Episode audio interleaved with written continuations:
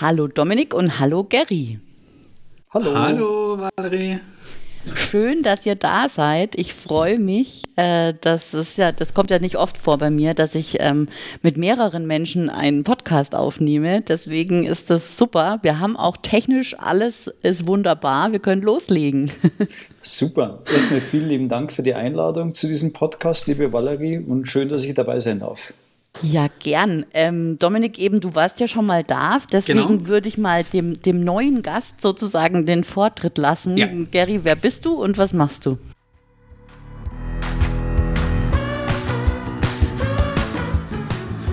Du hörst Hotel Emotion on Air, den Podcast über digitales Hotelmanagement.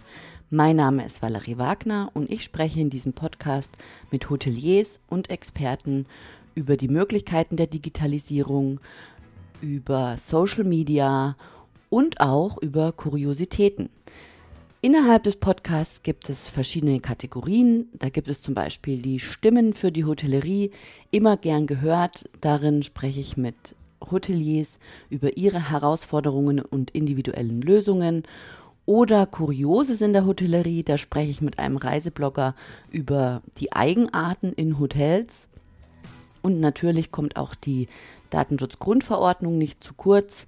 Auch da habe ich einen Datenschützer, mit dem ich mich regelmäßig über neue Entwicklungen austausche. Du findest mich auf Social Media unter meinem Namen Valerie Wagner oder unter Hotelomotion. Und auf Instagram darf ich dir meine Hotels auf Instagram Challenge ans Herz legen. Die findet regelmäßig statt und wenn du mir folgst oder auch mein Newsletter abonnierst, dann bist du immer up to date, wenn es die nächste Challenge gibt. Und jetzt wünsche ich dir viel Spaß beim Hören. Ja, ich bin Gary Trinkel. Ich äh, ja, bin Unternehmer und äh, habe vor vier Jahren als, als Hobby ein Online-Portal gegründet, nämlich lifestyle-insider.com, wo eine gleichgesinnte Community die Möglichkeit hat, ihre Leidenschaft für das Reisen und den Genuss in Form von privaten Tipps miteinander zu teilen. Und ähm, das sollte so eine kleine Oase sein. Und das Motto ist so echte Tipps von echten Menschen, weil sich die Leute bei mir einmalig mit dem Echtnamen registrieren können und dann eben, sobald sie ein Profilbild hochgeladen haben, eben auch einen Tipp äh, äh, abgeben können. Und das habe ich so nebenbei als Hobby, ursprünglich als Hobby gedacht, aufgebaut. Und mittlerweile erfordert es mehr Zeit als mein normales Business, aber es steckt Leidenschaft dahinter und macht extrem viel Spaß. Ja, und es ist auch ähm, ja, es sieht auch super aus. Ich bin ja auch registrierter Nutzer sozusagen. Und da kommen wir bestimmt im Laufe des Gesprächs nochmal drauf zu sprechen. Ähm, Dominik, stell dich doch auch mal noch kurz vor. Wer bist ja, du und was machst du? Genau, mein Name ist Dominik Reichert. Ich habe einen Reisepodcast und zwar zu dem Themengebiet Travel Hacks, also sprich günstig, aber gleichzeitig doch sehr komfortabel zu reisen. Da zählen natürlich die Reisen selbst, also das Fliegen dazu, also beispielsweise Business- oder First-Class-Fliegen und zwar zum Eco-Preis. Oder natürlich auch das Übernachten in äh, luxuriösen Hotels. Nicht nur luxuriös, aber natürlich auch das Übernachten und auch hier dann, sag ich mal, mit ein paar Travel-Hacks ähm, und mit dem Punkt- und Meilensammeln verbunden natürlich auch, eben auch hier ähm, Geld bei den Übernachtungen zu sparen. Mhm. Da haben wir schon äh, im letzten Podcast intensiv drüber gesprochen, ja. genau. Ja, ähm, also ich hatte ähm, am 16. März mein einjähriges Homeoffice aufgrund der Pandemie. Mhm. ähm, jetzt sind wir da schon 365 Tage oder länger drin. Wo hat es euch denn erwischt mit Corona? Wie, wie, wie war das für euch? Wie habt ihr das so erlebt, den ersten Lockdown und als es dann so aufkam? dass jetzt eben eine Pandemie ausgerufen ist oder wurde, ja. ja. Dominik, vielleicht magst du anfangen. Ja, ähm, also bei mir ist natürlich so, klar, ähm, ja, wo fangen wir am besten an? Ähm, es hat natürlich weitreichende Einschränkungen, auch vor allem im Privatleben. Ähm, also sprich bei mir natürlich auch beim Reisen, beim privaten Reisen natürlich deutlicher eingeschränkt, ähm, auch durch die ganzen Lockdowns bedingt. Ähm, was man natürlich dann auch sehen muss, ist, so wie du es auch sagst, mit Homeoffice, beruflich und so weiter, das ähm, hat natürlich, denke ich, auch einen großen Teil der Gesellschaft einen Einfluss. Und dadurch muss man sich dann doch eher ein bisschen momentan noch zurücknehmen. Und jeder wartet und treppelt auf die äh, ja, Wiederaufhebung der Reisebeschränkungen, dass es einfach wieder normal losgehen kann. Ja. Wobei aus meiner Sicht ähm, verantwortliches Reisen, also sprich äh, verantwortungsvolles Reisen, ist aus meiner Sicht auch derzeit möglich. Mhm. Also man darf sich da jetzt nicht irgendwie durch irgendwelche Meinungen in Medien ähm, einschränken lassen. Man muss es wirklich verantwortungsvoll machen, das ist klar, aber es geht. Also es ist kein Reiseverbot, sondern es kann gereist werden. Mhm. Ähm, klar, in Deutschland ist natürlich hier mit Hotels und so nicht gerade viel am Hut seit jetzt vier Monaten schon. Mhm, ja. Ja. Ähm, Im Ausland gibt es teilweise geöffnete Hotels, ja. Ähm, hier muss man einfach wirklich drauf hoffen und da hoffen wir, glaube ich, alle drauf, dass dann in den nächsten Tagen und Wochen einfach eine Strategie endlich mal veröffentlicht wird oder vorgegeben wird von der Regierung wie es überhaupt weitergehen kann. Weil ich glaube, das ist das Ungewisse, weil jeder hat immer so gehofft, ja, in vier Wochen Lockdown ist vorbei, dann geht es wieder ganz normal weiter, das ja. Leben. Und dann kam wieder irgendwie, nein, wir verlängern jetzt um vier Wochen und dieses Spiel das wurde einfach jetzt zehnmal am Stück gemacht und es wird wahrscheinlich auch noch bis Weihnachten gehen, gefühlt übertrieben gesagt. Ja. Ähm, ich glaube, wir brauchen alle eine Öffnungsperspektive. Ja, genau. Das, das ist ja auch was, was jetzt so die Verbände, die Hotelverbände mhm. auch fordern mit dem Hashtag Perspektive. Jetzt haben sie da ja so eine Social-Media-Kampagne gestartet und das ist, glaube ich, auch. Ähm, ja, das ist einfach wichtig, dass man mal, ja, eben eine Perspektive hat. Aber äh, Gary, wie hast du es erlebt? Also wie, wie war das damals für dich, als es gestartet ist und äh, ja, wie geht's jetzt damit? Wie, ja. Ja, ich glaube, es hat uns alle irgendwo ähm, extrem kalt erwischt. Ähm, es war, wenn man natürlich nebenbei Betreiber von einem Portal ist, wo es um die schönen Dinge des Lebens geht, nämlich mhm. Reisen und Genießen. Und von heute auf morgen wird indirekt der Stecker gezogen durch diese Pandemie. Ähm, dann hockt man erstmal dort und muss sich erstmal sammeln. Und ich glaube, es ging allen, äh, uns allen so. Aber äh, ich habe mich dann zwei, drei Tage lang geschüttelt und habe dann eigentlich, ähm, nachdem man vorher immer in diesem klassischen Hamsterrad drin war, mhm. hatte ich endlich mal Zeit, mal wieder zu überlegen, zu reflektieren, mich zu besinnen und habe dann die Zeit auch dahingehend genutzt, dass ich gesagt habe, okay, ich packe jetzt Dinge an, die ich eigentlich immer schon mal machen wollte, ja, ähm, in unternehmerischer Hinsicht, mhm. aber ähm, äh, keine Zeit dafür hatte und in, während des ersten Lockdowns, wo dann auch die Fabriken zu waren, habe ich mich dann dazu entschieden, ich bin eher ein Freund, immer ähm, extrem in die andere Richtung zu gehen. Und ich gesagt, nee, also ich investiere jetzt nochmal, ich werde jetzt eine App entwickeln, äh, eine App konzipieren, werde es entwickeln lassen, weil irgendwann wird es wieder weitergehen. Ich meine, dass wir jetzt das Ganze mittlerweile zwölf Monate oder 365 Tage mhm. haben, ist ein Wahnsinn, das hätten wir sicherlich alle nicht so gedacht. Mhm. Aber es muss weitergehen, es wird irgendwie weitergehen. Und ähm, ich bin aber zu 100 Prozent bei euch, ähm, gerade in Bezug auf das Reisen und, und, und die Hotels. Klar, reisen kann man, wenn natürlich auch sehr, sehr eingeschränkt. Ähm, aber ich glaube, es ist ganz, ganz wichtig, dass alle, dass wir alle eine Perspektive benötigen. Und ähm, das ist so, oder auch ein Plan, an dem wir uns mal festhalten können. Denn wir können ja nicht im Dauerzustand schweben einer, einer, einer, einer, ähm, ja, eines Lockdowns. Ähm, es sind viele Dinge natürlich versäumt worden in politischer Hinsicht. Es sind viele Dinge nicht so gelaufen. Ähm, oder sagen wir so, es haben uns andere Länder vorgemacht, wie es funktionieren kann. Mhm. Und ähm, das, dieses Fehlverhalten, das teilweise erfolgt ist, das wird jetzt auf den Schultern von uns allen getragen. Und ähm, was aber extrem wichtig ist, und das habt ihr auch angesprochen, gerade wenn wir eben auch die Situation aufs, aufs, auf die Hoteliers, aufs Reisen eben beziehen, die Menschen brauchen eine klare Perspektive. Ja. Und ähm, man muss sie ihnen geben und ähm, das muss eben daran münden, dass man ganz klare Stufenpläne deklariert. Ich meine, meine, unter uns, das Reisen ist sowieso stigmatisiert worden. Ähm, ja. Niemand hat sich großartig darum gekümmert oder selbst jetzt tappen wir teilweise immer noch in, in Dunklen, wo sind eigentlich die ganzen äh, Infektionsherde, ja? wo, äh, wird, wo wird das Ganze ausgelöst? Und dass man natürlich am Ende des Tages die Zielgruppe am meisten bestraft, die eigentlich sehr weit vorne mit den Hygienekonzepten waren, ja, die wirklich dafür gesorgt haben, dass man wirklich beruhigt in ein Hotel gehen kann, dass man auch in ein Restaurant gehen kann, die teilweise sehr viel dafür investiert haben, die aber quasi von der Wirtschaft oder von der Politik ähm, vergessen wurden oder mhm. äh, wo man im Prinzip sagt, hoppla, ähm, äh, wo vernachlässigt worden sind ja, und wo man den Menschen, den Leuten, bei die ähm, Hotellerie oder die Restaurants, die sind ja schon äh, jetzt vorher wieder in den Lockdown gegangen, einen Monat vorher und ich glaube, das ist ein Punkt, ähm, wo man ganz klar sagen muss, da, mich wundert es, dass da auch nicht mehr Druck seitens der Betroffenen ausgeübt wird, weil ja. ähm, eigentlich, ähm, äh, ich sehe immer wieder die eine oder andere Veranstaltungen, sehe aber komischerweise selten Betroffene und eher andere, die für Betroffene sprechen. Und ich glaube, das wird wirklich an der Zeit, dass da noch viel mehr mobil gemacht wird und ähm, das würde ich mir sogar an der einen oder anderen Stelle wünschen.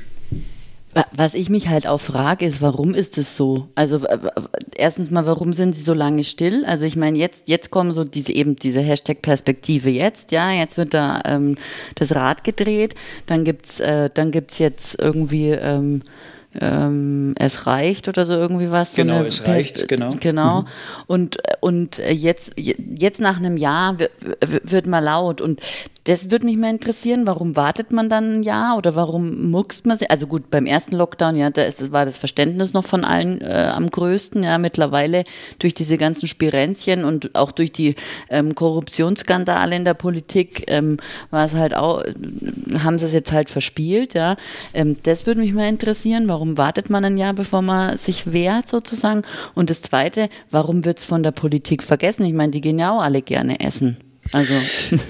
Also ich glaube, das sind, da kommen zwei Punkte zu, zu, zum Tragen. Zum einen ähm, der mediale Punkt. Also wenn man unsere äh, mediale Landschaft anschaut, ähm, dann muss man generell ja sehen, dass eigentlich, es wurde immer über, wenn du die ganzen Talkrunden alles anschaust, es ist überall ein Politiker dabei, es ist überall äh, ein Virologe dabei gewesen, über Wochen, über Monate, aber eigentlich die Menschen draußen, die es betroffen hat, die wurden teilweise gar nicht gehört. Also ich mhm. glaube, es ist zum einen schon auch ein Thema der Medien, ähm, mhm. dass man gewisse Dinge, die greift man schon partiell mal auf aber auch nicht in dieser Bedeutung, nicht in dieser Vehemenz. Also das ja. ist nach wie vor ein Gefühl.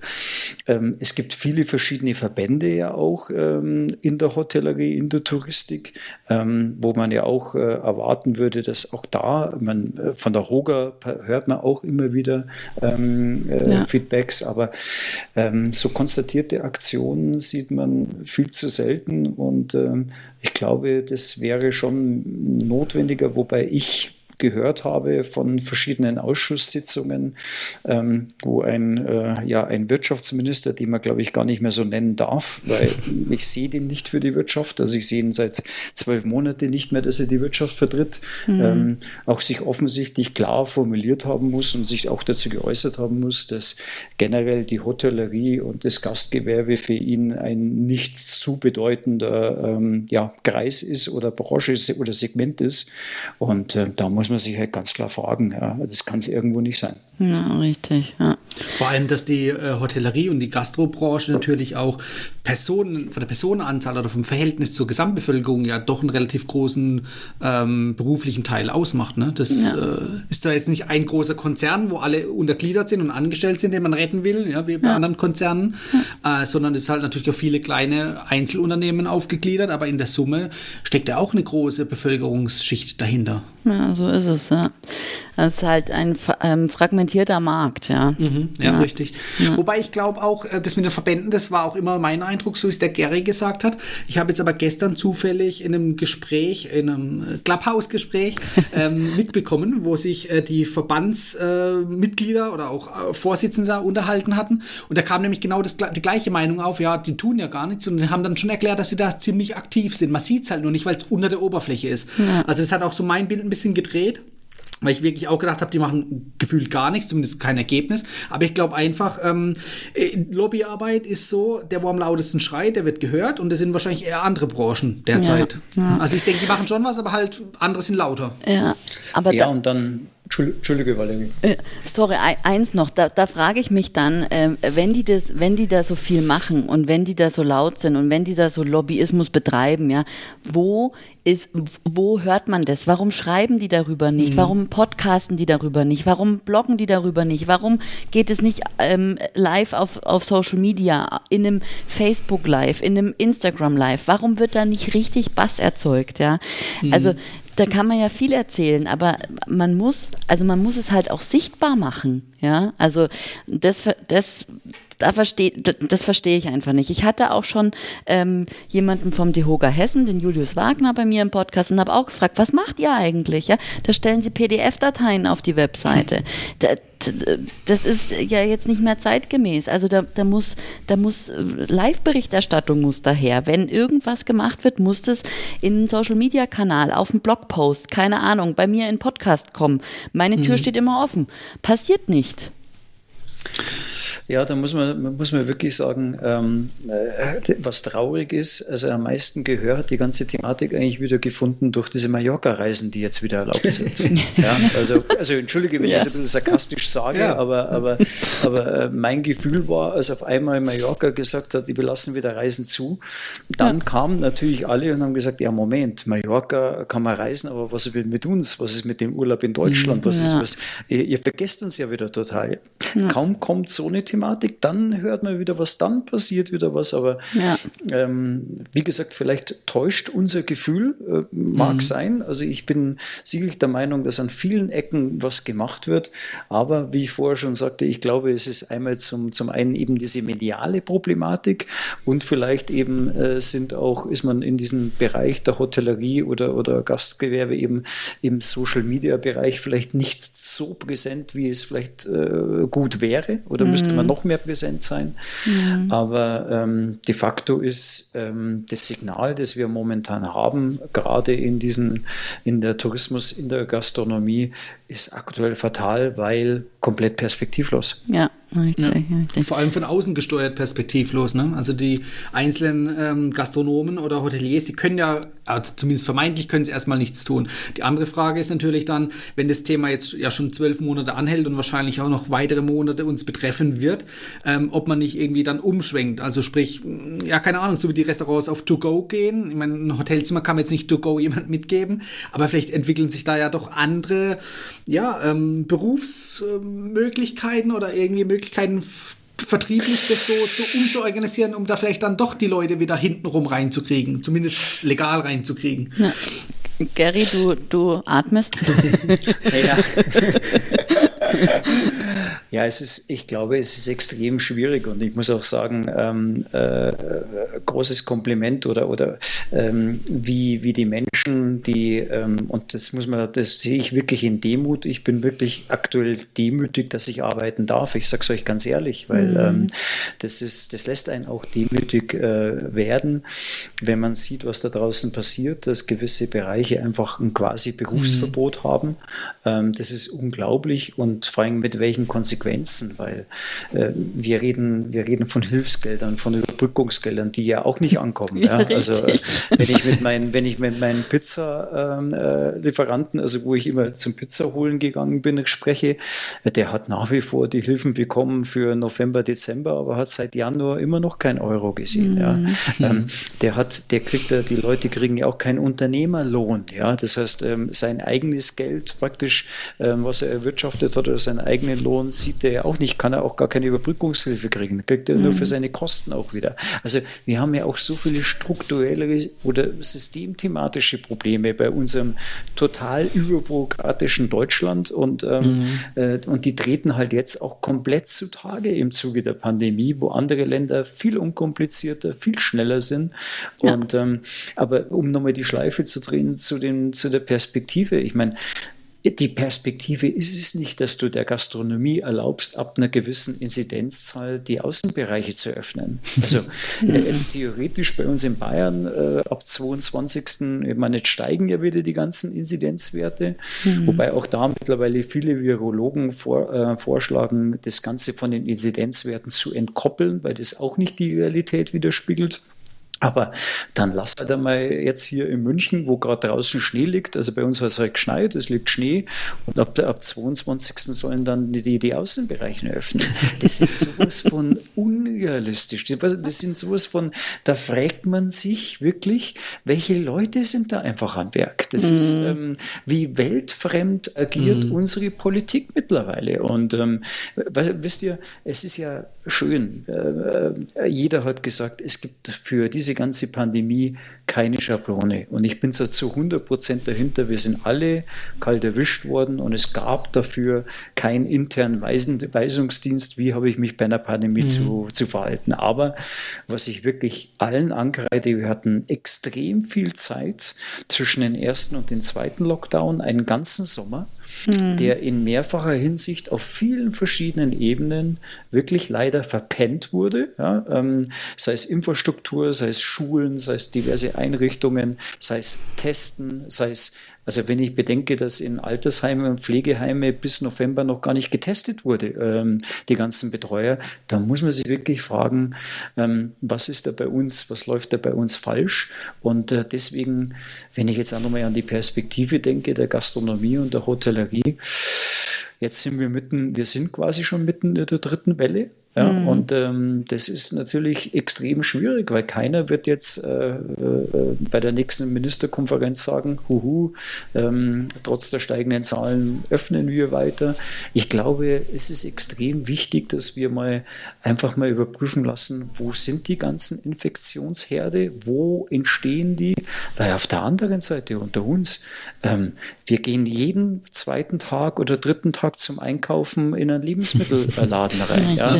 Wir haben so viele, wir haben ein Drittel also der ganzen Bewegungen im, im, im ganzen Einzelhandel, Lebensmittelhandel laufen in den Lebensmittelbranchen ab, äh, in, in, in den Bereichen, in diesen Lebensmittelketten ab. Hat man da jemals gehört, dass bei einem Rewe oder einem Edeka oder sonst irgendwas das ein großer ähm, Infektionsherd war? Nein. Mhm. Und, dann, und dann überlege ich mir nochmal, hoppla, jetzt vergleiche ich das mal mit einem Hotel wo ich genau weiß, wer vor Ort ist, wo ich genau weiß, welchen Gast habe ich, wo ich genau alle möglichen Hygieneregelungen eins zu eins einhalten kann. Und die Hotels lasse ich zu. Also die Intention ist doch einfach ganz klar, man will die Bewegung einschränken. Ja? Man will mhm. auf Teufel komm raus das Reisen und die Bewegung nicht erlauben. Aber wenn man dann bedenkt, wer und welche Branche darunter leiden muss, und das meines Erachtens vollkommen zu Unrecht, dann ist es schon wirklich fast perfide. Ja, ja das ist so. Das stimmt. Gut, also wir haben ähm, wir wollen uns aber trotzdem perspektivisch unterhalten. Ja, wir sind ja ähm, positiv gestimmt und optimistisch, dass das alles ähm, bald ein Ende hat oder ja zumindest äh, bis, sage ich mal, bis ja, Mitte, Mitte Jahr oder äh, Q3 sozusagen bin ich jetzt, würde ich jetzt mal sagen, wenn das mit dem Impfen auch so ein bisschen vorangeht. Ähm, was glaubt ihr denn, wie sich das Reiseverhalten äh, verändert? Also ich meine, klar, jetzt gerade ist ein bisschen schwierig, aber was habt ihr da so für Gedanken, wenn ihr, wenn ihr jetzt überlegt, ähm, also ich persönlich würde sagen, ja, ich werde auf jeden Fall wieder reisen. Allerdings ähm, sage ich auch, dass ich das wahrscheinlich sehr viel mehr ähm, genießen werde und wahrscheinlich mir auch viel mehr gönnen werde, weil ich es jetzt einfach mehr zu schätzen weiß. Wie ist das bei euch? Wer möchte anfangen? Dominik? Ja, gerne. Ja? Ähm, zwei Stichpunkte, spontan und flexibel. Das sind, glaube ich, so die Stichpunkte, die das Ganze so wirklich relativ gut umschreiben. Mhm. Spontan deshalb, weil momentan immer noch eine große Unsicherheit herrscht, ob und was überhaupt man darf und vor allem, wie es funktioniert, dass man es kann. Ähm, dass es geht, das habe ich selber äh, im Januar, Februar durchgeführt. Ich habe eine Reise nach Dubai unternommen, mhm. ähm, komplett isoliert mit meiner Frau. Wir sind schon monatelang äh, zu zweit äh, daheim. Im Urlaub waren wir zu zweit, also sprich, man hat sich dann nicht jetzt irgendwie unter das Volk gemischt, sondern man hat einfach ist einfach diesem Trubel in Deutschland, sage ich mal, ein bisschen entkommen und konnte endlich mal abschalten. Also sprich, damit habe ich eigentlich nur nachweisen können, ja, es funktioniert, man muss nur wissen, wie. Also sprich, es wird viel getestet. Es wird zum Glück auch jetzt bei der Einreise oder Rückreise nach Deutschland getestet. Es war äh, bis Mitte Januar nicht äh, erforderlich oder wurde nicht durchgeführt. Ähm, und dadurch, dass so viel jetzt auch getestet wird an, äh, sag ich mal, strategischen Punkten, kann, oder aus meiner Sicht, kann am meisten verhindert werden, dass überhaupt dann negativ, äh, positiv getestete Leute überhaupt wieder reisen können. Also sprich, sowohl bei der Hinreise als auch bei der Rückreise darfst du nur reisen, wenn du negativ bist. Mhm. Ähm, natürlich in Bezug aufs Flugzeug jetzt. Ne? Mhm. In der Bahn, ich wusste oder habe bis heute nicht gehört, dass da man sich testen lassen muss. Auch klar, wenn es nur inländisch ist. Ähm, aber auch mit dem Auto, Grenzübertritte. Das wird jetzt zum Beispiel bei irgendwelchen Stichprobenkontrollen in der tschechischen Grenze oder sowas, da wird jetzt verstärkt drauf geachtet. ja. Aber an anderen Grenzen, und es gibt genug Grenzen in Deutschland zu anderen Nachbarländern, da wird nicht konsequent getestet. Also sprich, äh, die Flugreisen jetzt hier auch dann, sag ich mal, irgendwo ins schlechte Licht zu rücken, was durch die Medien ja so getan wird oder durch äh, andere Kritiker, ja, mhm. ähm, das kann ich absolut nicht nachvollziehen, weil das ist dann so, wie der Gary gesagt hat, man muss die Herde eigentlich rausfinden. Wo kommt es wirklich her? Mhm. Das wäre mal interessant. Und dann dann kann man wirklich von mir aus mit dem Finger auf jemanden zeigen, wobei davon halte ich nichts, weil das ist einfach nur die Schuld äh, anderen Leuten zuweisen, sondern dann kann man gezielt nach einer Lösung suchen, wie alles ja. wieder möglich ist.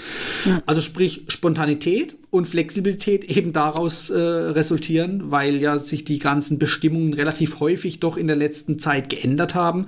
Ähm, man kann jetzt, die Planbarkeit ist einfach weg. Man kann jetzt nicht sagen, okay, am 30.04. Ähm, fliege ich da und dahin, sondern da kann noch sehr viel dazwischen kommen, je länger die Zeit noch ist, der Zeitpunkt bis zur Abreise. Mhm. Und da ist dann die Flexibilität äh, sowohl bei Flugreisen interessant oder wichtig und natürlich auch bei Hotels. Mhm. Ja.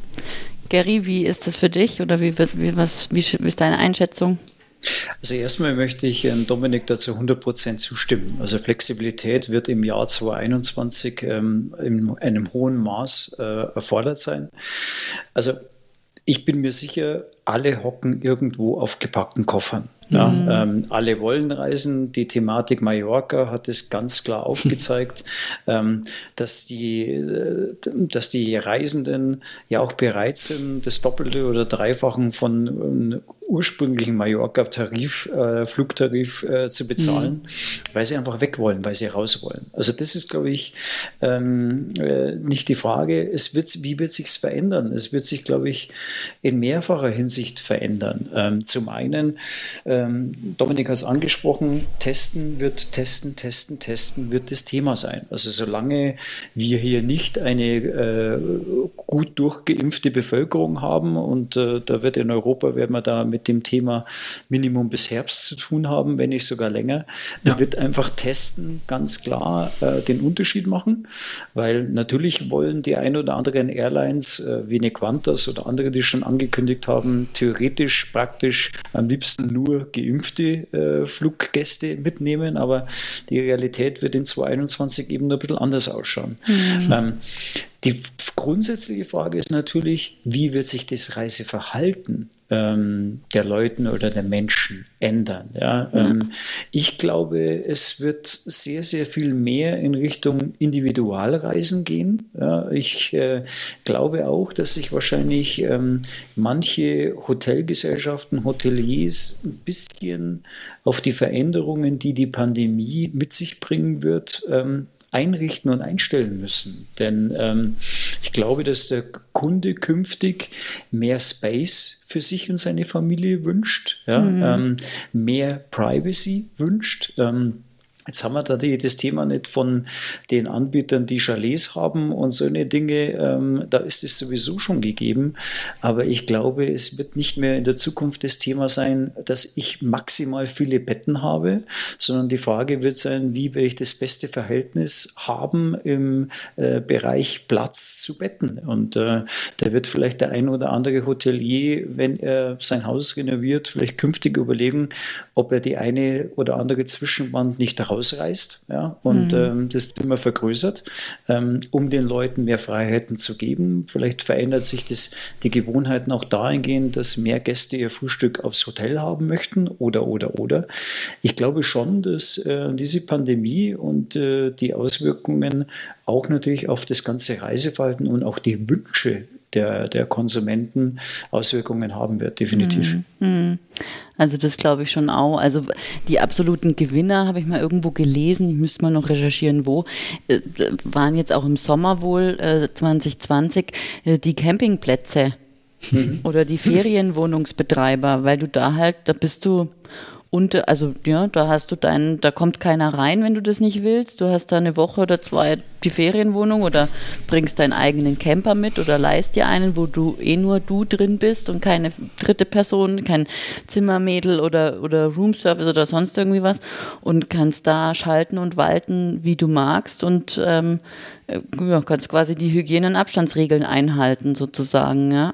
Ja. Und trotzdem ist es momentan nicht möglich, weil es nicht gewollt ist. Ne? Wird unterbunden, das Ganze. Ja, gut, ja. Eigentlich nicht nachvollziehbar. So wie du es gesagt hast, mit dem Beispiel im eigenen äh, Wohnmobil oder in einem eigenen Ferienhaus, da hat man einfach keine Kontakte mit anderen. Aber die wollen halt alle über einen Kamm scheren, weil sie, die, die können gar nicht sich erlauben, ähm, das individuell äh, Leuten zu genehmigen und anderen wieder nicht, weil dann ist es nicht überschaubar. Verstehe ich natürlich auch zum Teil, aber es ist halt keine Perspektive. Ne? Ja, richtig, ja. ja. Ja, das Problem ist halt einfach, dass das Reisen und die Gastronomie, die beiden Bereiche einfach von vornherein stigmatisiert wurden. Ja. Und ähm, das ist, darunter leidet der Bereich extrem, ähm, weil es ist nicht begründet. Ähm, das geben auch die ganzen Zahlen auch her. Aber ähm, ja, trotzdem, ähm, um jetzt den perspektivisch positiven Blick zu bewahren, ja. ja ähm, ich glaube, dass wir äh, spätestens ab Juni wieder ähm, sich alles mehr und mehr öffnet und mehr und mehr lockert. Ähm, ich äh, denke, dass wir definitiv gerade in Europa ähm, auch wieder viele Reiseziele ansteuern werden und können. Ähm, wahrscheinlich äh, zu dem Nachteil, dass wir dieses Jahr bei weitem mehr bezahlen müssen, als wir vielleicht in 2019 oder 2018 oder die Jahre davor gewohnt waren. Und ähm, da wird sich natürlich auch einiges eben verändern, weil man muss ja auch bedenken, selbst wenn jetzt die Bundesregierung sagt, ihr könnt wieder reisen oder es werden gewisse Reisewarnungen ähm, aufgehoben. Für ein einziges Reiseziel wie Mallorca ist es schon möglich, relativ schnell das Ganze wieder ins Rollen zu bringen. Aber ähm, wenn man das global dann mehr und mehr öffnet, haben natürlich die ganzen Fluggesellschaften, die ganzen Betreiber, das ganze Organisatorische, was dahinter liegt, schon ganz andere Dinge zu tun. Und das geht natürlich dann nicht so von heute auf morgen. Spontan bin ich mit dem Auto und mit dem Camper natürlich immer. Mhm. Ja, mhm. da habe ich viel mehr Flexibilität, die Dominik vorher auch angesprochen hat. Aber was eben Flugreisen betrifft, ähm, das wird im globaleren Umfeld äh, dann sicherlich ein bisschen länger dauern, bis alles hochfährt. Hm. Also glaubt ihr nicht, dass Price Dumping stattfinden wird, sondern dass es tatsächlich ähm, mehr kosten wird? Also ich denke, dass es erstmal mehr Kosten geben wird, weil die Menschen wollen reisen. Also ich glaube, wir haben einen signifikanten Unterschied zu, zu letzten Jahr. Bei letzten, beim letzten Jahr hat man gemerkt, ähm, da hast du, haben sich die, die Leute haben dich schon verwundert angesehen, wenn du gesagt hast, hey, die Grenze nach Italien hat auf und ich möchte sofort rüber. Dann waren viele dabei, Bedenkenträger, die gesagt haben, ja, aber Italien hatte ja so hohe äh, Sterberaten, hohe Inzidenzien etc. Ich glaube, dieses Beklemmende, dieses Angstgefühl ist dieses Jahr nicht mehr in dieser Form vorhanden, weil man jetzt ganz anders, dieses Thematik Covid-19 ist jetzt ganz anders in den Köpfen. Und mhm. ähm, von dem her ähm, glaube ich, dass die Menschen, sobald sie nur irgendwie raus können, es auf alle Fälle machen werden.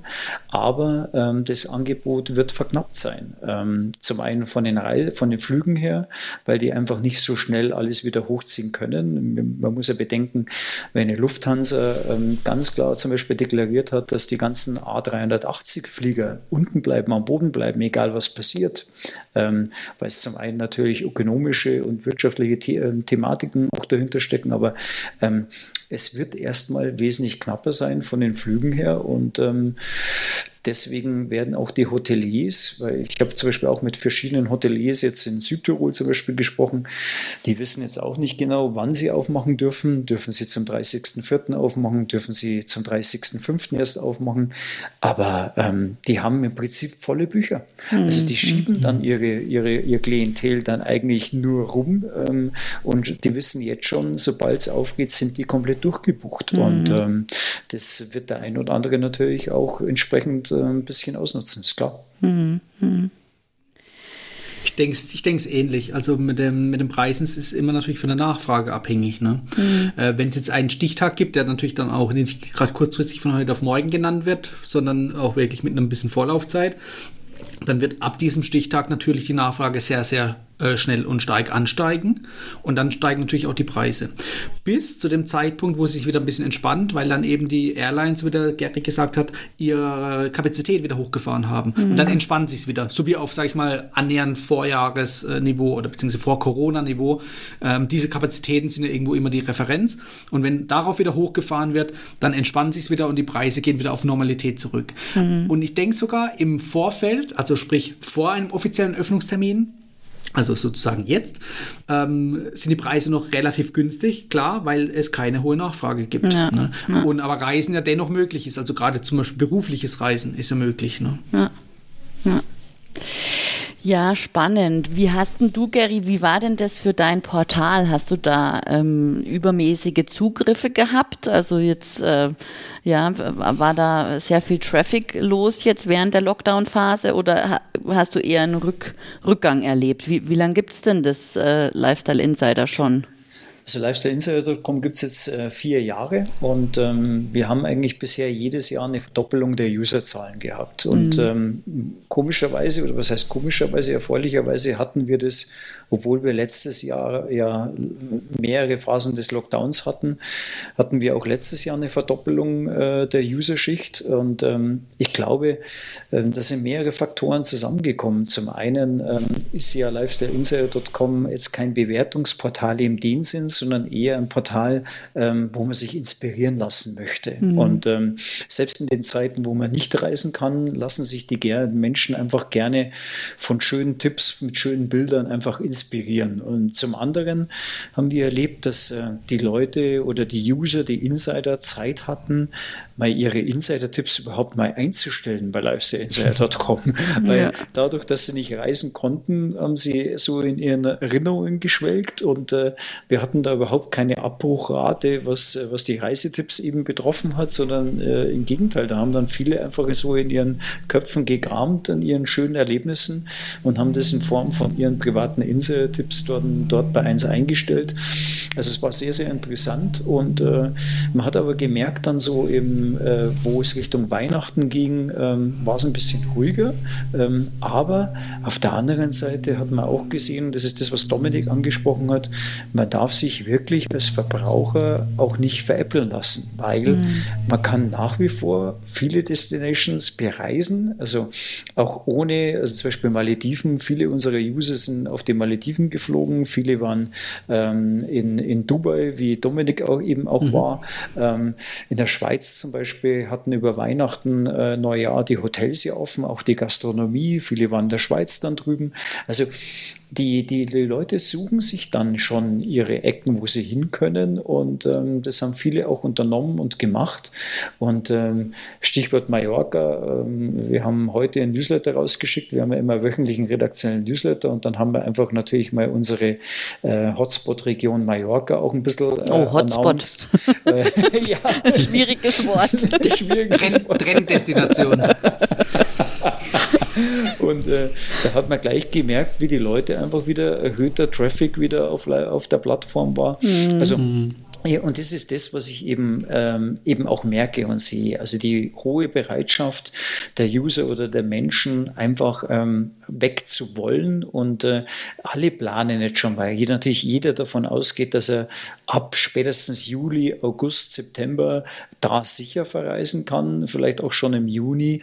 Und ähm, also die Leute erkundigen sich schon. Und äh, das ist vielleicht auch so, vielleicht so ein bisschen auch ein Move zu dem Thema, was können eventuell Hotels Hoteliers machen, um ja. ihre Gäste vielleicht auch, auch jetzt zu erreichen. Und, ja. ähm, und das ist, glaube ich, vielleicht auch so ein Punkt, wo ich sage, es ist, glaube ich, wichtig ähm, für Hoteliers, nicht nur eben aufzustehen und sich zu melden, also da gibt es schon einige, jetzt auch in der jetzigen Phase, aber sich einfach auch visible zu machen und auch zu überlegen, hey, was kann ich unternehmen, dass ich am Markt draußen eben gesehen werde. Ja? Mhm, und ja. Äh, da gibt es verschiedene Ansätze, verschiedene Möglichkeiten.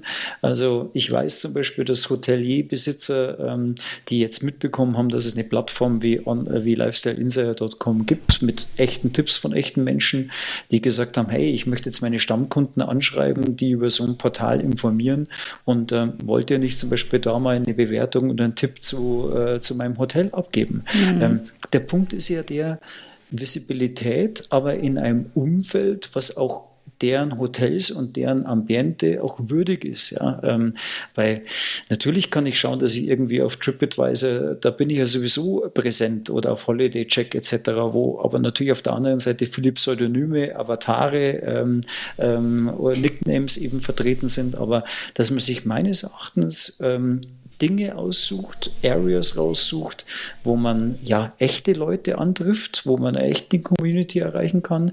Sei das jetzt äh, im Clubhouse zum Beispiel oder sei das ähm, auf ja. YouTube, wo man zum Beispiel sagt, hey, ich möchte mich als Hotelier auch mal präsentieren mhm. und äh, ich möchte auch mal, zum Beispiel weiß ich, dass viele Hoteliers Umbauarbeiten jetzt gemacht haben. Die haben ja. ja. auch, viele haben die Zeit genutzt und haben renoviert, haben wirklich alles gemacht, um für ihre Stammkunden oder für ihre Gäste ja, das Optimum rauszuholen und auch die Zeit zu nutzen, genauso wie ich es zum Beispiel mit der App gemacht habe, ja, ja. die jetzt dann im April äh, rauskommen wird. Und das kann man ja, und sowas kann man ja dann transportieren. Es kostet kein großes Geld, sich ein professionelles Filmteam reinzuholen, schöne Bilder zu machen, die Leute ins eigene, in, in die Zimmer reinzulassen, mhm. das Interieur zu zeigen, selber als leidenschaftlicher Unternehmer, als leidenschaftlicher Gastgeber kurz was zur aktuellen Situation zu schildern, das auf YouTube oder Vimeo hochzuladen. Das sind ja alles so eine Dinge, da, da gibt es heutzutage alle möglichen Tools,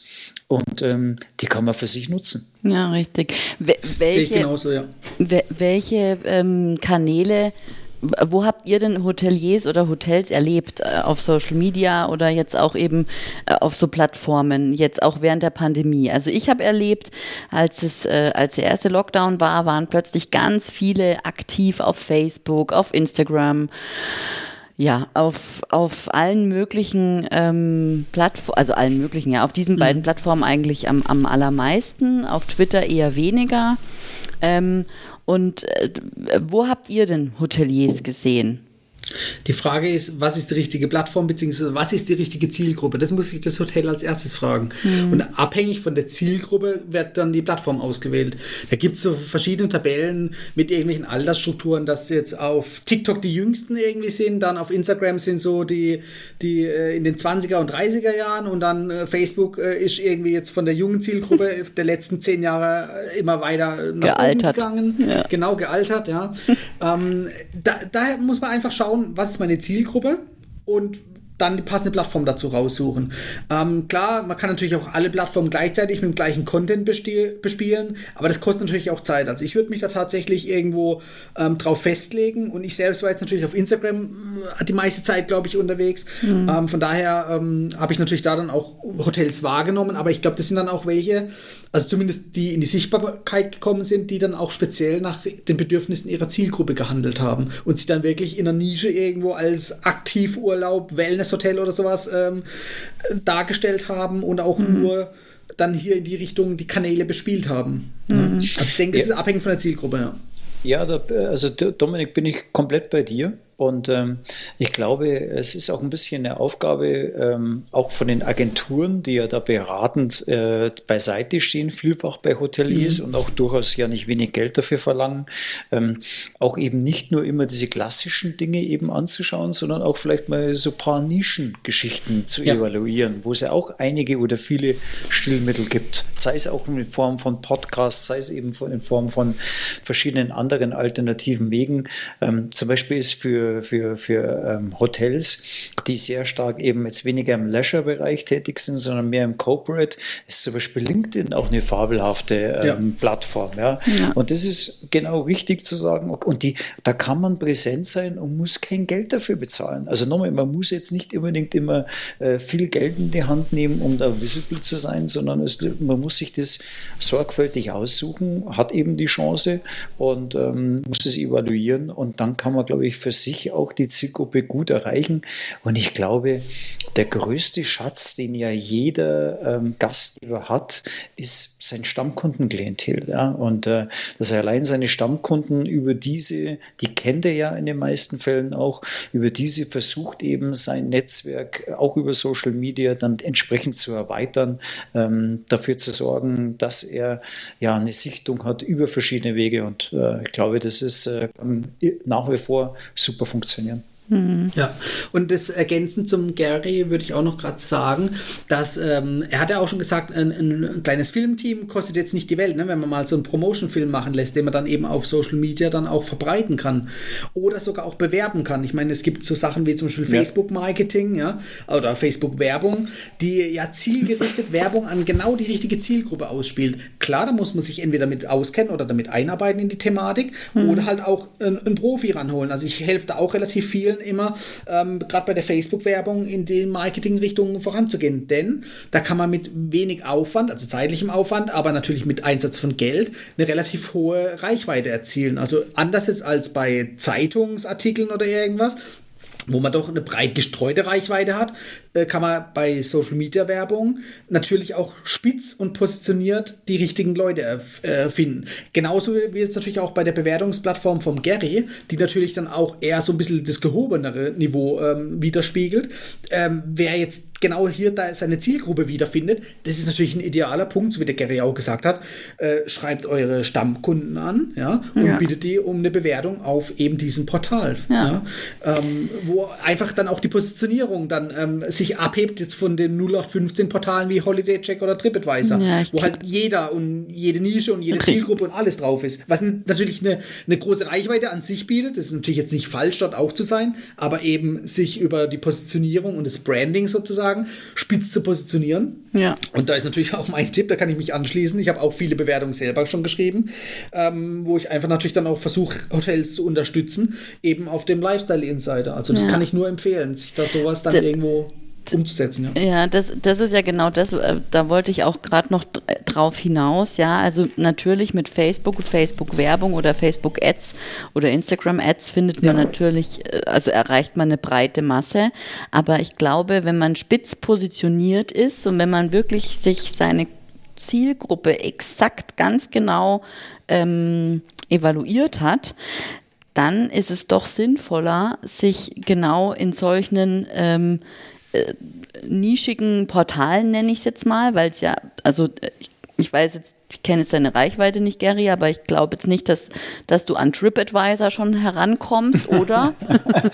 äh, nee, nicht ganz. Ähm, aber, fehlen noch ein, zwei, aber nee. aber Nein. aber das, das, dann, dann ist man spitz, äh, auf jeden Fall spitz äh, positioniert und erreicht genau die Kunden, die man ansprechen will. Also zum Beispiel ähm, lukrative Reisen, ja, ähm, du hast selber gesagt, genießen und, und äh, Luxus und Genuss, sage ich jetzt mal, ist es, ist es eher, dann kommt, passt dort halt eben auch am allerbesten ein Boutique-Hotel hin. Und auf Facebook erreiche ich halt dann quasi die Lückenfüller, also so blöd, blöd das jetzt klingt. Also das hat ja vielleicht auch was mit, also wirklich jetzt böse gesagt, also und ich glaube, das ist ähm, nicht in die Masse, nicht das Gießkannenprinzip, sondern wirklich punktuell äh, die Leute ansprechen. Also wenn ich da eines, äh, Valerie, ergänzen darf. Ähm, also der Punkt ist nur, dass äh, wir da nicht in die falsche Ecke geraten. Ähm, bei lifestyleinsider.com ist so der Punkt Qualität. Und ja. ich glaube, das ist, und das ist, und da, ich glaube, dass sich viele da wirklich wiederfinden können, weil es ist vollkommen unabhängig, ob es jetzt bei, bei uns ein Fünf-Sterne-Haus ist oder ein Bed and Breakfast ist. Ja. Entscheidend ist, die Leidenschaft der Gastgeber.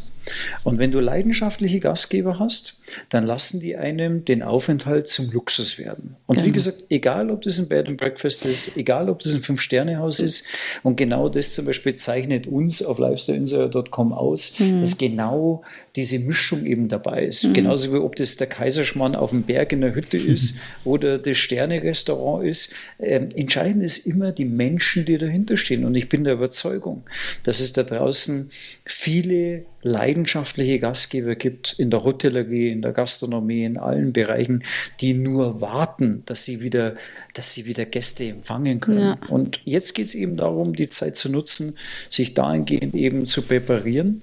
Und ähm, um auf eines nochmal darauf einzugehen, was äh, auch du, Dominik, gesagt hast, wegen Facebook-Werbung und, und, mhm. und diesen Geschichten. Ähm, ja, das war bisher ein Weg, der gut funktioniert hat.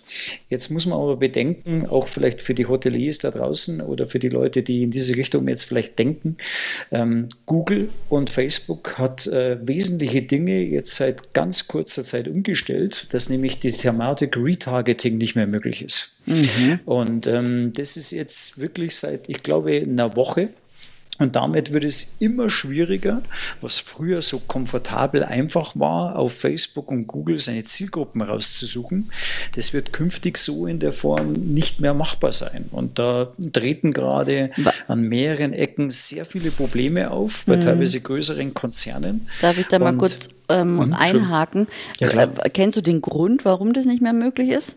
Naja, zum einen haben die generell, ähm, äh, da geht es ja auch viel um, die, um Datenschutzthemen natürlich auch, mhm. ja, ähm, wo die Amerikaner bisher sehr lax auch in Europa gehandelt haben.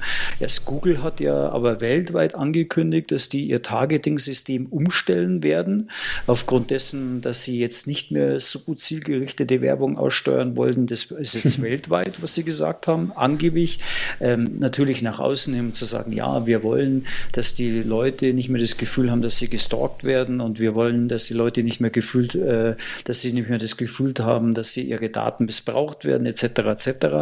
Die kriegen natürlich auch mittlerweile in immer mehr Ländern Druck und auch immer mehr Kontinenten. Von daher ist das, was sie jetzt nach außen hin so großzügig äh, propagiert haben, natürlich auch eine Thematik, wo sie eigentlich letztendlich indirekt dorthin gezwungen wurden, mhm. ähm, weil natürlich natürlich viele verschiedene Kontingente, äh, Kontinente dort ähm, gesagt haben, hey, das geht nicht mehr und äh, da wirklich auch Schranken aufgezeigt haben. Und ähm, das, deswegen sage ich, das wird für viele Anbieter problematischer werden, an spitze Zielgruppen zu gelangen, offeriert aber vielen anderen, kleineren Anbietern eben jetzt viel mehr die Möglichkeit, ähm, dass man letztendlich spitz diese Zielgruppen erreichen kann. Ja. Ja. Und äh, da gilt es jetzt darum, die natürlich zu finden, die dann zu adressieren. Und es sind wie gesagt, auch nochmal unterschiedliche Medienkanäle. Das kann ein Kanal sein, dass man einen Podcast mit dir, Valerie, macht oder mit dir, Dominik, und einfach über gewisse Themen spricht. Ja, und ja. das ist ja allein. Das ist, und es geht nicht immer darum, dass man sagt, und ich glaube, da ist auch eine komplett falsche Denke da, äh, da draußen. Man denkt immer, ja, wir müssen die adressieren, wo am meisten Klicks und am meisten Views, am meisten Openings und die größte Reichweite. Was mhm. bringt mir die größte Reichweite, wenn es nicht mehr jetzt Zielgruppe ist? So ja? Also das ist genau der Punkt. Da reichen manchmal 500, wenn du die richtigen 500 hast ähm, die, wo auch viele Multiplikatoren dahinter sind, ja, ähm, viele Mikroinfluencer dahinter sind, dann hast du auf einmal eine ganz andere Reichweite oder mit 500 die gleiche Reichweite, wenn du auf einer anderen Seite 10.000 erreichst. Und das ist, glaube ich, auch so ein generelles Umdenken, wo man einfach künftig viel mehr den, äh, das Augenmerk darauf auslegen muss. Ja. Ja, ähm, so. Ich muss auch noch mal kurz einhaken. Das ist absolut richtig, genau, dass man einfach wirklich da schauen muss, was man tut. Äh, das Problem ist natürlich bei Social Media, wer jetzt als Hotelier erst anfängt mit Social Media, der hat natürlich noch keine große Reichweite. Also sprich, der hat vielleicht 10, 15 Follower, damit fängt jeder mal an, damit haben alle mal angefangen. Mhm. Ähm, aber das ist natürlich ein Marathon und kein Sprint. Also sprich, äh, es dauert doch eine relativ große Zeit, überhaupt dann eine große Volkschaft aufzubauen. Wobei auch da, so wie der Gary gesagt hat, 500 richtige oder eine kleine äh, Followerschaft mit 500 Leuten, aber die die richtigen Kunden sind, ist wertvoller als mit 100.000 Followern, wo vielleicht nur ein Prozent richtig ist. Ne? Ja. Ähm, also da muss man schon mal schauen. Und da ist natürlich das Thema mit den, mit den Werbeanzeigen der, die Abkürzung zu dem Ganzen. Also sprich, mit null Followern kannst du trotzdem Werbung schalten und einfach eine riesige Zielgruppe erreichen. Und auch da muss ich noch mal kurz relativieren. Ähm, es gibt einmal die Fraktion Google, Google-Werbung und Facebook-Werbung. Und der Hintergrund, warum das Ganze jetzt so ein bisschen äh, ins Rollen gekommen ist mit der äh, Geschichte hier, dass es schwieriger wird oder unmöglich, ähm, ist das iOS 14 Update. Also sprich, Apple hat, ähm, ah, hat seine, mhm. ähm, seine Kunden, seine ähm, ja, Mitglieder sozusagen, will es besser schützen und eben von diesem Tracking ein bisschen unabhängiger machen. Ähm, das ist dann als Riesenwelle durch die ganze ähm, Werbebranche sozusagen durchgegangen und dann jeder hat Angst gekriegt. Aber, das kann ich auch sagen, es ist alles halb so wild, denn es gibt für alles eine Lösung. Erste Lösung ist, wie viel, wie viel iPhone-User gibt es denn? Ne? Da gibt es so ungefähr prozentuale Anteile. Man sagt ungefähr vielleicht 20, 25 Prozent sind maximal iPhone-User. Also sprich, mhm. 75 Prozent der bisherigen äh, Zielgruppe ist weiterhin ganz normal erreichbar. Das mhm. ist zum einen. Und von den 25 Prozent iPhone-Usern ähm, äh, die haben jetzt die Möglichkeit, eben diesem Tracking äh, nicht zuzustimmen, also das abzulehnen, aktiv abzulehnen. Das wird aber auch nicht jeder machen machen. Also sprich, vielleicht 50% machen es, 50% nicht. Das heißt, am Ende sind es nur 12,5% rechnerisch, mhm. die von den iPhone-Usern das Tracking komplett unterbinden oder ja. annähernd komplett unterbinden. Gut. Das heißt, 80 Prozent sind immer noch verfügbar. Ne? Ja, gut, aber, aber iPhone-Nutzer sind ja auch eher das Hochpre die hochpreisige Kundschaft. Ne? Also damit, ja, damit ja, wird ja auch immer spekuliert. Das auf jeden Fall. Ich wollte nur jetzt erstmal relativieren von der Menge, ne, was das überhaupt prozentual ausmacht. Ähm, und das nächste ist, ähm, Facebook ist natürlich nicht dumm, weil die wollen Geld verdienen. Denn ja. ihre ihr Geschäftsmodell basiert auf Werbung. Also ja. sprich an, an, von Firmen, die Werbung buchen und dafür bezahlen. Das ist denen ihr Geschäftsmodell. Das heißt, das lassen sie sich nicht kaputt machen. Ja. Und äh, es gibt jetzt sogar einfach, das ist wirklich genial, es gibt bessere Tracking-Möglichkeiten, die wurden jetzt einfach optimiert. Vorher war das mit dem sogenannten Pixel, das ist einfach ein Cookie, wie man es kennt. Auf der Website wird ein Cookie platziert und da werden halt die Informationen gespeichert. Jetzt geht es über eine API, also im Prinzip über eine Software-Server-Schnittstelle. Mhm. Das heißt, wenn du eine Website hast, dann kannst du über über eine Serveranbindung direkt mit Facebook, mit dem Server kommunizieren lassen sozusagen. Das heißt, wenn da jemand drauf geht auf deine Website, wird es direkt bei Facebook erfasst, live in Echtzeit und ähm, es wird nicht mehr über Cookies getrackt. Das ist das mhm. Einzigste, aber es ist besser sogar. Also es ist noch besser geworden dadurch das Tracking. Das heißt, okay. es verbessert sich und es wird nicht schlechter, schlechter oder schlimmer. Also Valerie, ähm, ähm, entschuldige Dominik, wenn ich dir unterbrechen muss, aber Valerie, ja. eins ist ganz klar. Wenn künftig irgendein Hotelier zu uns äh, kommt und sagt, hey, wie kann ich mich hier besser präsentieren, dann schickt man sofort zu Dominik. Ja, definitiv. Gerne. Ähm, wobei wobei ich dazu sagen muss, ich bin ja nicht der Freund von Social Media, sondern ich bin ja eher eher der Freund von den Suchmaschinen und sage, mit mhm. guten Inhalten auf der eigenen Webseite umgehe ich jeden Algorithmus von allen Social Media Plattformen Fast. und habe wirklich meine, meine Leute bei mir. Wenn man bedenkt, ja. über meine Webseite gell, bekomme ich ähm, 6% meines Traffics kommt von Social Media. Der Rest mhm. ist äh, organisch über, über die Suchmaschinen oder Absolut direkte richtig. Zugriffe.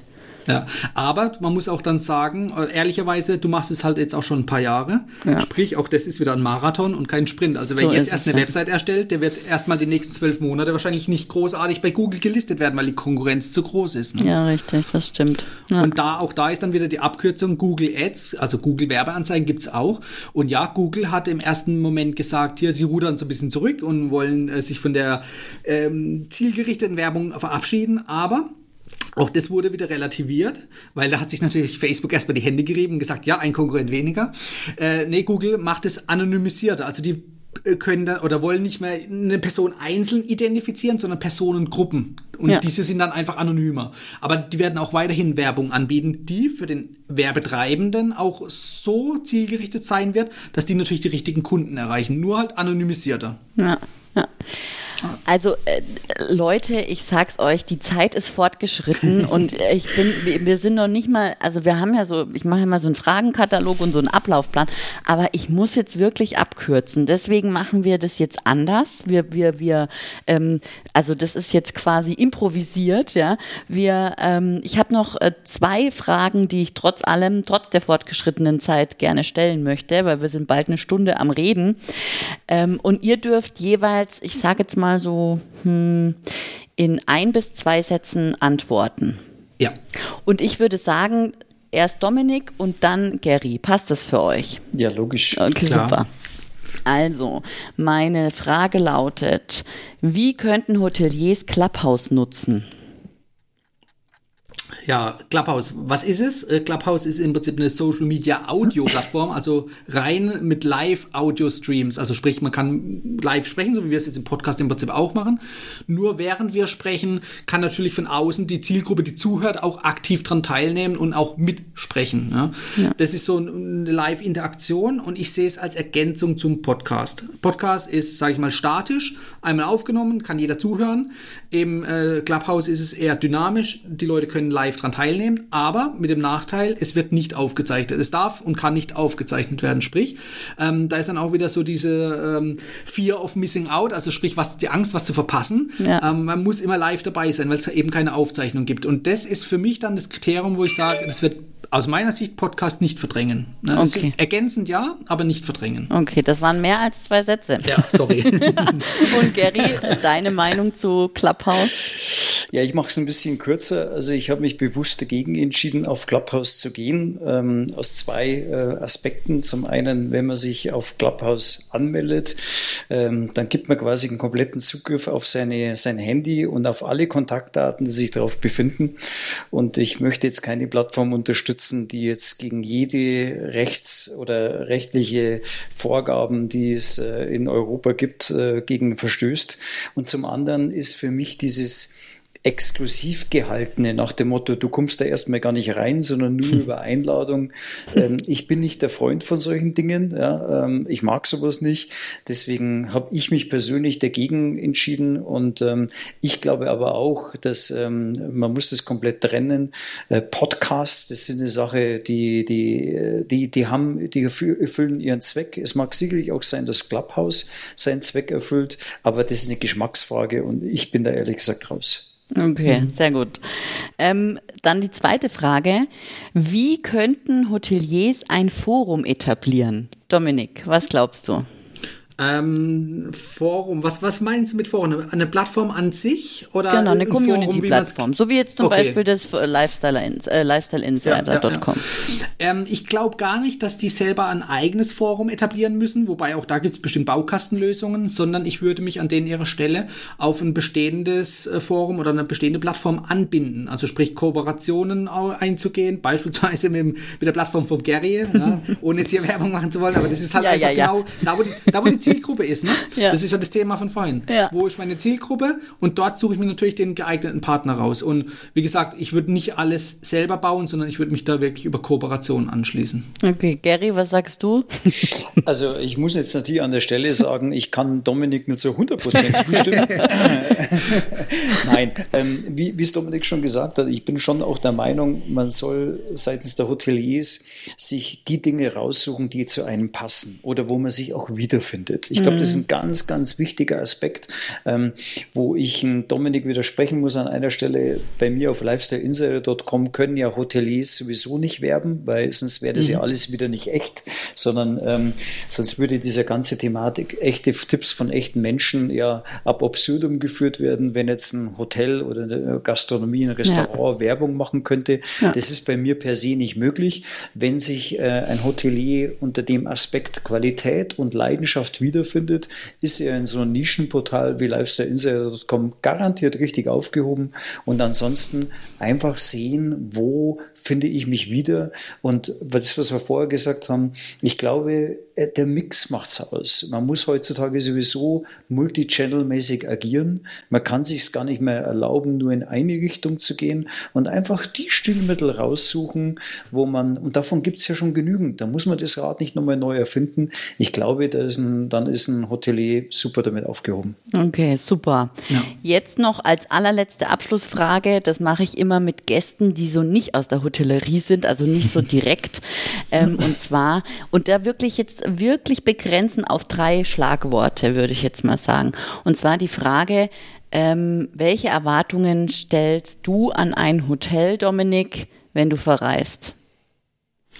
Ähm, keine Überraschung, mhm. sondern Planbarkeit und Flexibilität. Okay. Und Gary? Ähm, für mich ist das Thema Leidenschaft extrem wichtig, Qualität und dass man auf die Begebenheiten, die eben jetzt leider aufgrund der Pandemie vorherrschen, zu 100 Prozent vorbereitet ist. Und das sind für mich eigentlich so drei, drei Aspekte. Mhm. Super, wunderbar. Ich danke euch für das Gespräch. Und ähm, ja, wir haben jetzt eine gute Stunde auf der Uhr. Und äh, ja, vielen Dank, hat viel Spaß gemacht. Tolle Ansichten, tolle Perspektiven. Und äh, tschüss und bis bald. Ja, danke lieben, Valerie für die Möglichkeit. Lieben Dank, Valerie, dass wir uns heute hier austauschen konnten. Und bleibt gesund und alles Gute in die Runde. Ja. Und natürlich auch an unsere Zuhörer. Ja, genau. Ciao. Ciao. Ciao.